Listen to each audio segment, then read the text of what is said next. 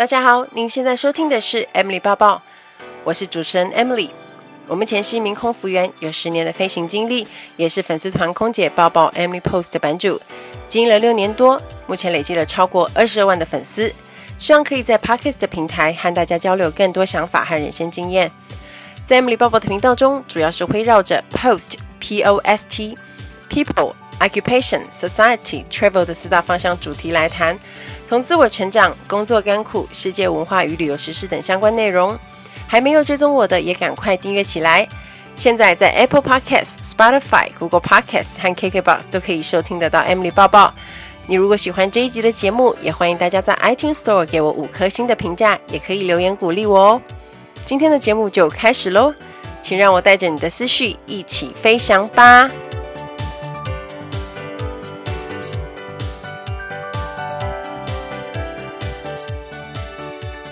Hello，大家好，我是 Emily。节目开始，先来跟大家分享一个好康的讯息。现在在粉丝团有赠送义大游乐世界的门票哦，而且每一个中奖人可以拿到四张，总共要抽五组，诶，也就是说可以家庭出游的意思，或者可以约好朋友一起去玩。那游戏规则呢，是要在留言写 Hashtag 我也想去义大世界玩，附上一张你和亲朋好友一起出去玩的照片。这个活动一在粉丝团推出，我整个人就像白烂猫的贴图一样，有一个爆傻眼那个图，因为我看到好多人放照片呢，而且大家好像都很会玩，很懂玩，然后我就一路看留言，现在好像已经七百多个留言了，我发现好多地方我都没有去过，然后我就看到很多人放全家福，一起开心幸福的。照片放在上面超棒的，有一种在分享笑容、散播欢乐的感觉，我觉得很感动。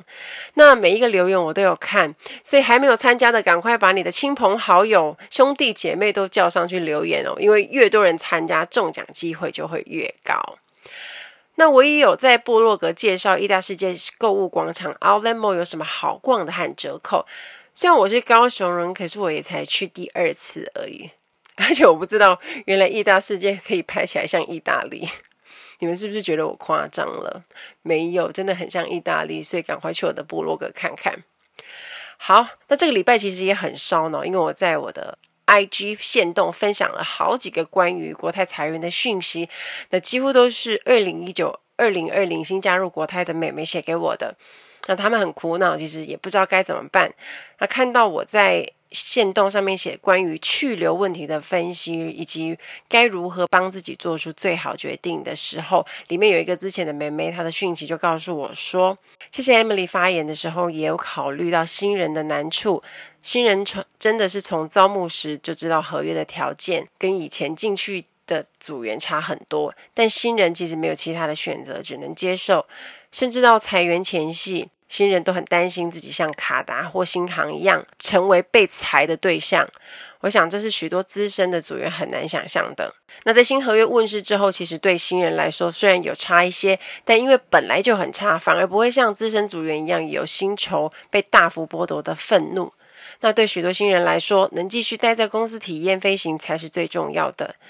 对许多资深的姐姐哥哥们来说，已经是职业倦怠的内容，但对很多人可能还。都是没什么体验，在这个时候呢，就只想要紧紧的抓住梦想。啊，这个是这个妹妹写给我的讯息。那其实我那一天也在跟我朋友讨论啊，我觉得他们在这个时候加入航空业的这些新人，真的运气很不好。那你除了没有班飞，薪水目前也很低，不知道什么时候才能真正开始正常飞行，也就是他们向往的空服员生活。也许短时间内其实不会再有像以往那么自由跟美好的组员生活，但至少目前对他们来说还是拥有选择梦想的资格。那虽然呢，笑容会带点苦涩，可是也对得起自己，对得起梦想。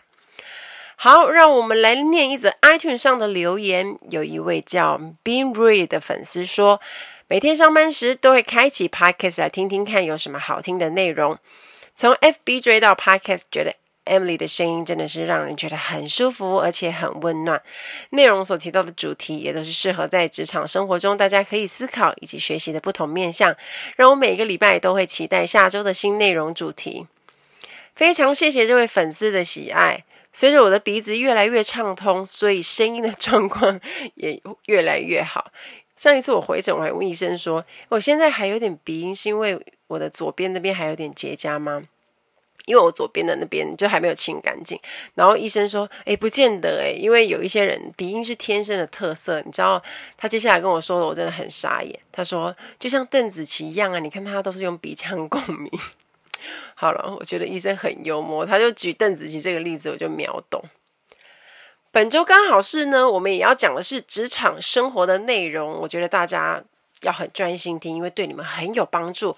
赶快来进入今天的主题，不知道大家有没有这样的状况？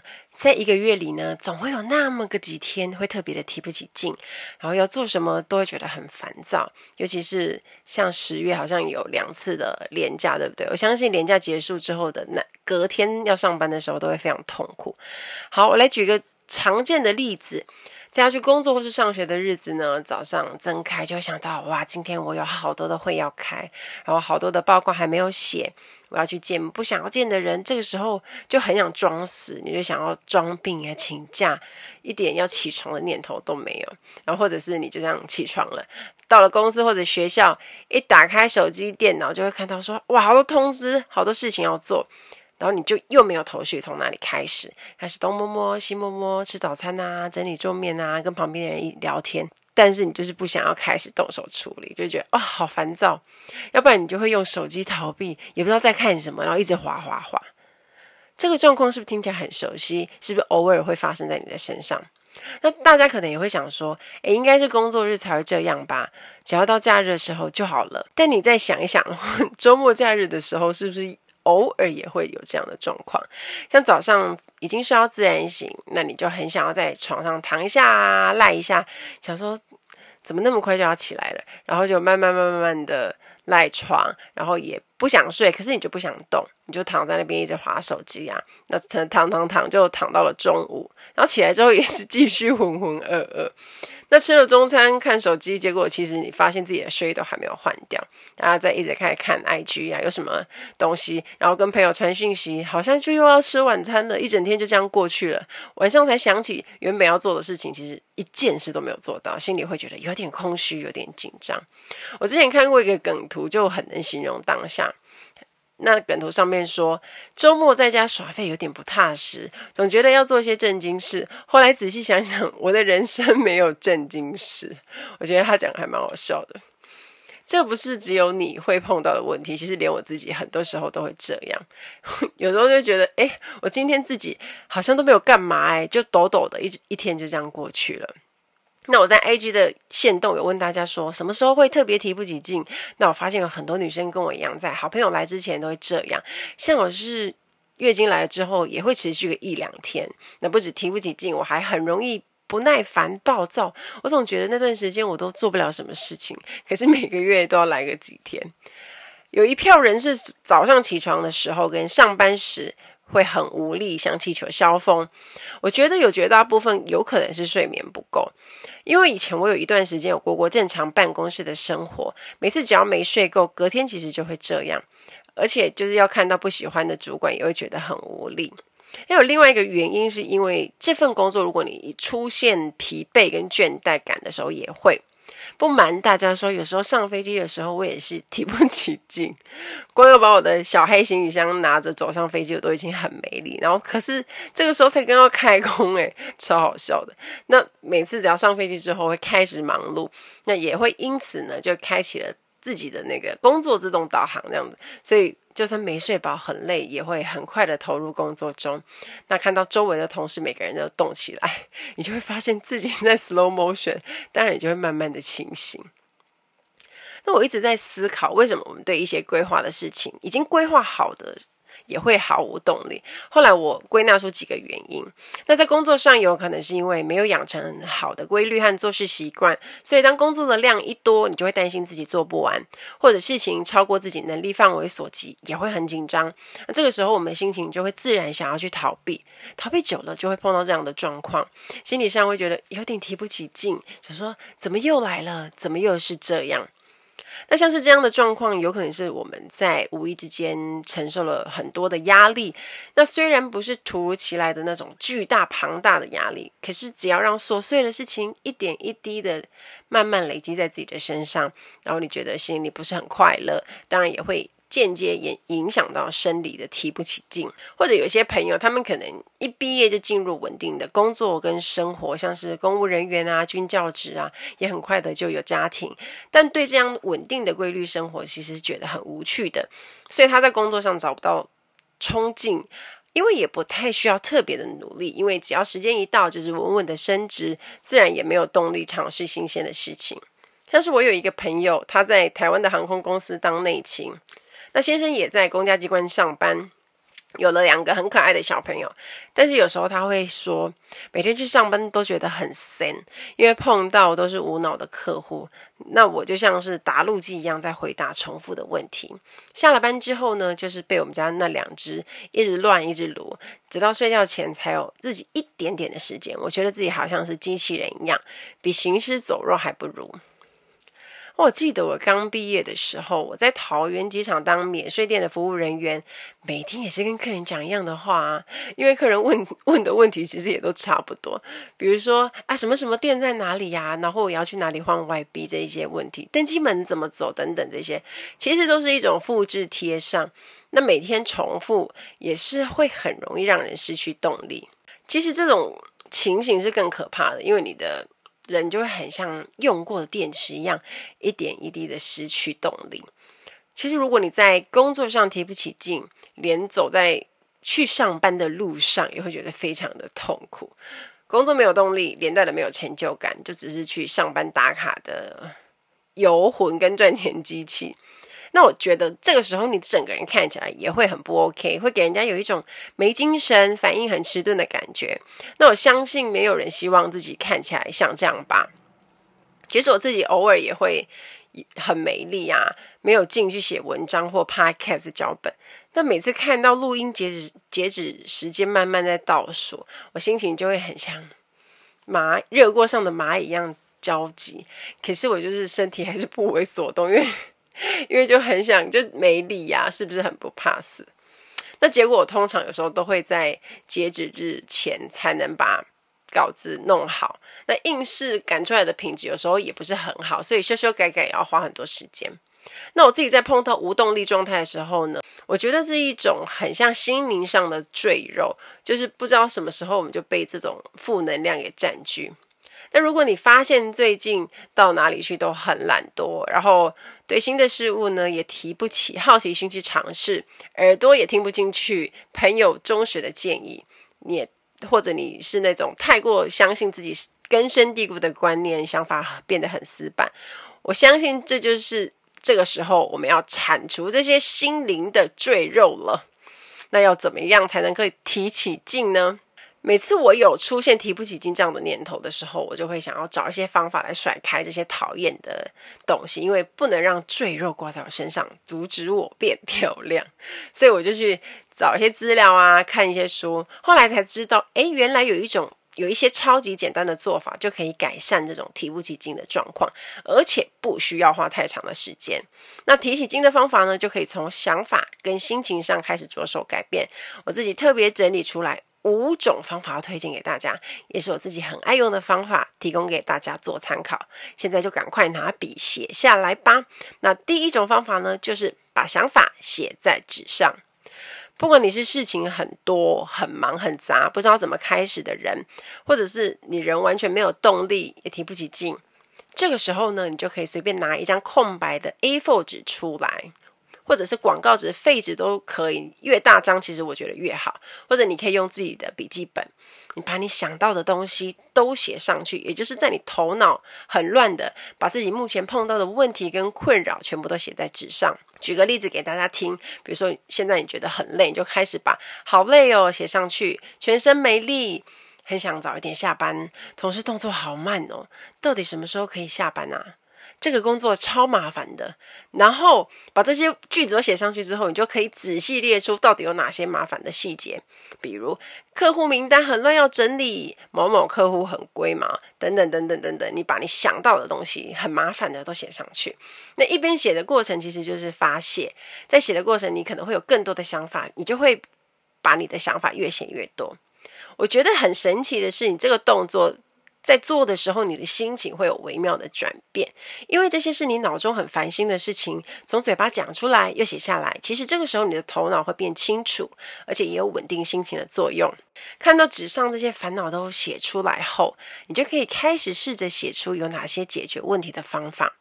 那在写的过程中，大家也不要就是有压力，其实是很轻松的，就是把头脑的东西变成文字之之后，可以让自己变得有信心。那你知道接下来该怎么下手处理一些事？因为想法改变了，身体心里那种提不起劲的感觉就会慢慢消失，也会让自己的注意力更集中，对于接下来要做的事情也会更有头绪。当然喽，如果你想要把要做的事情去标出顺序，是更好的。Ladies and gentlemen, welcome aboard. This is infight Service Manager Emily speaking. 欢迎来到航空小知识单元。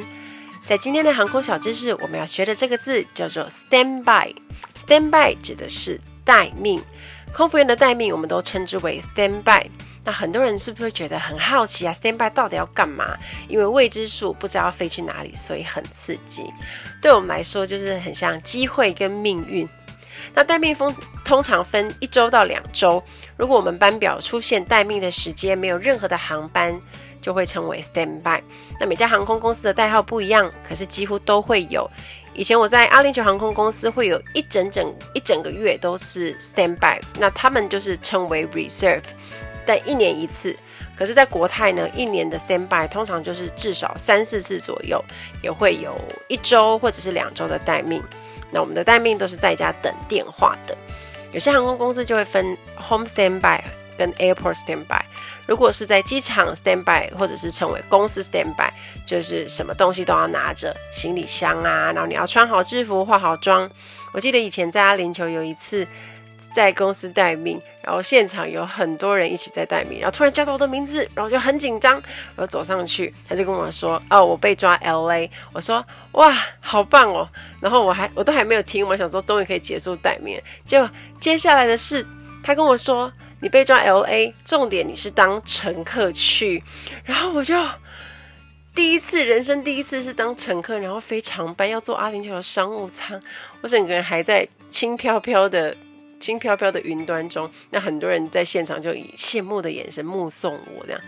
那是我第一次使用我们豪华的机上娱乐系统，然后那一次旅行很特别，是坐在我旁边是一个帅哥，重点是这个。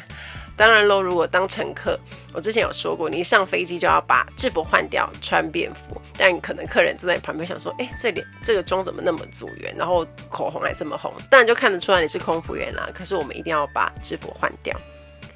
那在国泰印象最深刻的一次待命是早上六点开始。因为我自己是住东冲，离公司非常近，我就想说，好，就睡到自然醒，等公司电话打来。就在早上八点四十分的时候，电话响，亮超大声的，然后我就惊醒，然后就那时候我室友还在睡觉，就冲出去，他就跟我讲说，哎，This is Emily，This is Crew Control。我就想说，啊，怎么要飞哪里？他就跟我说。等一下，有一班伦飞伦敦的班机少一个组员，那已经找了一个组员来补。可是因为他住在香港岛，那他现在正在路上，他觉得他有可能来不及。公司想要找一个可以更快到公司的人，所以住在东冲的组员就是当然是最先被找的啊。可是因为飞机九点四十要起飞，我看一下手机已经八点半超过，就八点四十，那就是一个小时之后。接着他问我说：“Can you make it？” 然后我心里就想说，夭寿，我才刚起来，冲来接电话，没有刷牙，没有洗脸，更别说化妆跟打包行李。再怎么快，我都需要四十分钟诶。而且那个时候是冬天，如果要去伦敦，还要打包大衣什么的。飞机九点四十分，再怎么快到，我都至少要可能接近快九点半才会到。也就是我会跟客人一起上飞机，搞不好比客人还要慢。我当时只考虑了三秒钟，我就说 I can't, sorry，我来不及。然后听到这里，很多人可能会觉得傻眼，说：“哈，居然可以说不行吗？可以拒绝吗？”其实我们公司规定，如果你是待命接到电话，你一百二十分钟内报到就可以了。像是这种紧急状况，通常也会去看组员自己本身能不能配合。重点是他是临时救急啊，我觉得我真的是来不及。结果后来室友睡醒说：“哎，电话响，发生什么事？”然后我就跟他说：“ 我被抓伦敦，可是我拒绝了。”他说：“你怎么不冲冲看啦？等一边路上一边化妆这样子。”我说。他都跟我讲说，一个礼拜的待命就会飞一个伦敦班就结束哎，因为我们一个礼拜待命是五天，再加上休假后面的，这样总共如果是伦敦的话八天，所以就会整个把我的一个礼拜的待命全部都是杀掉，是这样说没错啦。可是我就不想这么匆忙啊，所以拒绝之后我就又很放心的继续去睡觉，这是我印象很深刻的一次待命。那因为现在疫情的关系，有很多的航班当然就是会随时有可能取消。这个时候，空服员的班表上面就会更改成待命 （stand by）。那最近这期间呢，一定会有很多人在 stand by 待命。其实组员本身来说是不喜欢，而且很讨厌，因为除了不知道飞哪里之外，还有就是你的时间都要耗在等待上。对我们来讲来说，其实是还蛮烦的。希望大家会喜欢这一集的航空小知识，我们下次再见喽，拜拜。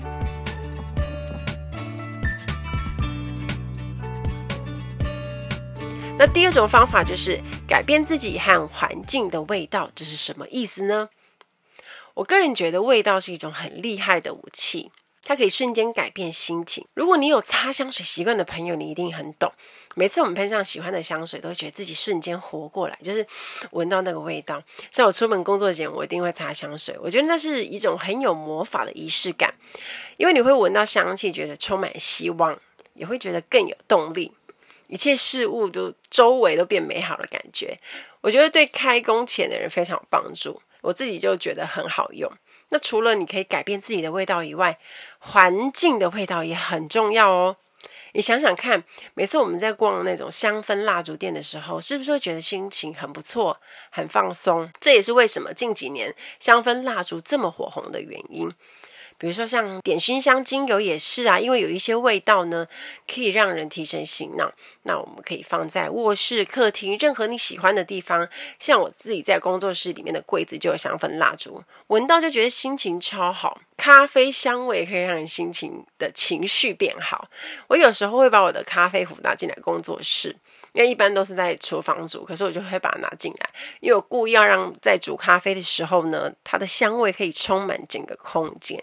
那一边听煮咖啡的声音是很疗愈的，那闻到咖啡香气也会觉得哇，瞬间全身都有力气了。这是第二种方法。那第三种方法，花花草草很有魔力。我后来才发现，原来种植植物是还有很多很多的好处。也难怪我觉得越来越多人自己在家里。把自己的家里开始弄得很完美，或者是把你自己的小阳台就变成像花园一样。我自从去年买了多肉植物回家，我就发现它们超级疗愈的，而且我觉得还蛮好养的，因为只要七到十天浇一次水啊，是不是很适合懒人？而且我发觉它们的生命力很强。当然，如果你你本身是很擅长照顾那花草植物的人，你要种什么都可以。像我打文章打到一个段落，需要一种短暂休息的时间，或者是觉得有点累的时候，我这个时候就会去看看我自己种的小盆栽。那本来多看绿色植物这件事就是好的。那你如果在自己周围看得到的地方，我觉得那是一种更有魔力的做法。我最近在追了一部新韩剧，叫做《我的新创时代》（Startup），里面就有一个人，就是他韩国人，他同事桌上就放着。一盆绿色植物，上面还写着鼓励自己的一句话，就放在办公桌上，一直可以看得到，也会有一种生气勃勃的感觉。可能你原本在工作，就是在公司被老板念很烦啊，但你回到座位看到那个盆栽跟一句鼓励自己的话，你就会觉得哇，瞬间慈禧起死回生。我觉得这个方式也很适合坐在办公室里面的人。那第四种方法就是从简单到难度高的做事顺序。有时候我们一屁股坐下来在办公桌或书桌前，一看到满桌要做的事情，难度很高，或者堆了很多的杂事，你可能就会立刻想要逃避。那这是人之常情啦。那你可能这个时候就会想要默默的划一下脸书啊、IG 啊，或者你就干脆发呆拖时间。所以呢，我觉得你要让自己投入工作，你也要用循序渐进的方式。那我会建议大家可以先从很简单的事情开始，甚至不太需要用到脑力的事情，先开启你的工作模式。比如说，你可以做简单的收信啊，稍微整理一下资料啊，或者是就很简单的琐事，一件事一件事慢慢的来，你的身心你就会开启工作模式开关。那当你把简单的事情做完之后呢，你的注意力也会慢慢集中。接下来再慢慢换到难度高的工作，这样你就可以顺利安全的度过那种开工前的无力感。就像我们在健身的时候，我们也不是一开始就练主菜深蹲啊，是不是？我们还是要先拉筋做伸展，那满身动作都做好了之后，身体热了之后，才开始慢慢的重训。所以从简单的动作开始，之后再到强度更强的动作是一样的意思。那第五种方法就是充分休息，恢复体力。大家听到这里就想说啊，都已经要提起劲了，怎么还要叫我去休息？因为呢，事实上多半大多数人的休息是不够充分的。如果要让在自己在工作的时候很有精神，然后状态维持一整天都很好，最重要的其实是真的要睡好、睡够。那每个人需要的睡眠时间长短不一样，我们都要观察自己大概需要睡多久才够，那尽量要睡够。像我自己，如果睡六个小时就不太够，觉得身体还是累累的，最好可以睡到七个小时，隔天的精神状态会相对比较好，然后工作效率也会比较提高。因为我之前有好几几次经验，就是我很早起床工作，但因为我是夜猫子，就睡很少，我都要用意志力跟肾上腺素去撑一整天。因为睡眠不够呢，会导致很多的副作用，就是尤其有一个就是反应变慢，想一件事情要想很久，然后还会那种漏东漏西，感觉头头脑很像电脑像一样的 lag。但如果你当天呢要处理很重要的事情，这种状态就非常不 OK。所以我认为睡眠品质要好才有用。如果你睡觉的中间一直间断，隔天也会一直打哈欠。在这个改变有一个重点是，你觉得累了想睡了就要去睡。也就是说，你要能够把你的三 C 用品丢掉，放在旁边不管它，不是要不是你准备要睡了，到多数人都是准备要睡了，躺在床上就猛滑手机。或者是你想说啊，我再追一句韩那个，我再追一集韩剧我就睡觉，因为除非隔天是放假，不然追剧的人其实我们都是追剧人，看到精彩的时候又停不下来。当然睡不够，隔天又是准备要浑浑噩噩的过一天。所以想睡累了就要立刻去睡，不看手机，不看 iPad，什么都不要，强迫把三 C 用品关掉，累了疲倦就睡的习惯，不要硬撑这个。很重要，听起来很简单，可是做起来很难哦。所以大家可以试试看。如果在公司呢，你有时间可以睡午觉的人，我觉得你也可以利用短短的午午休时间补充体力。特别是我们在吃完饭的时候，吃完中餐不是都会很困吗？那这个时候赶快趴下昏睡个，我觉得十五到二十分钟左右。专家建议就不要超过三十分钟，不然晚上又会不好睡或睡不着。虽然时间不长，但会让大脑有重开机的效果，因为你很想，就是你很想睡，你很快睡着，进入睡眠，反而醒来的时候会很有精神，更容易帮助自己快速投入下午的工作哦。那以上我们谈了五种方法，都不是太难的，我觉得每个人都一定可以做到。那如果你觉得你做不到，那就是你没有专心听，罚你从头再听一次。我觉得如果呢，真的要有效可以改变，可以先选一种方法开始做。尤其是选那种看起来让你有，诶，这个我好像可以办得到，诶，我想试试看的那几种方法开始，从简单的改改变开始，慢慢就会上轨道，越来越好。那养成习惯之后，变成你生活的一部分，然后我们再来新增下一个方法。那在这个改变，其实你不用管顺序，你只要去挑你想试试看的方法开始就好。不要小看一个小改变，它可能会对你的工作和生活产生很大的帮助。比如说，像是工作效率提高，更能快速投入工作，能力提升，转换心情的速度变快，快速赶走负面情绪，人变得更有气色，更有精神等等。那长期累积下来，就会产生很厉害的变化。而且，我觉得整个人的气场应该会变得很好，工作也会变得更有冲劲，这样的改变，你周围的人一定也能感受到。这个时候，你会变得更喜欢自己。我觉得勇于尝试改变的人都很值得鼓励。像是常常熬夜的人要变早睡早起，也需要一段时间的调整跟改变。只要有决心开始实行，时间一拉长就可以看到效果喽。最后送给大家一句话：简单的事情重复做，就会让自己更精阶哦。希望大家可以充满动力，生活顺利，工作有力，硬要凑三粒。期待大家跟我分享。听完今天的节目，如果有想法和问题，欢迎到我的粉丝团或是 Instagram 找我，只要搜寻空姐抱抱 Emily 就可以找到我。你也可以截图这一集的节目，分享到你的 Instagram 的现实动态上面 tag 我，让我知道你有在收听，也让我知道你对 Emily 抱抱的看法哦。最后感谢大家收听这一集的节目，真的非常的感激哦。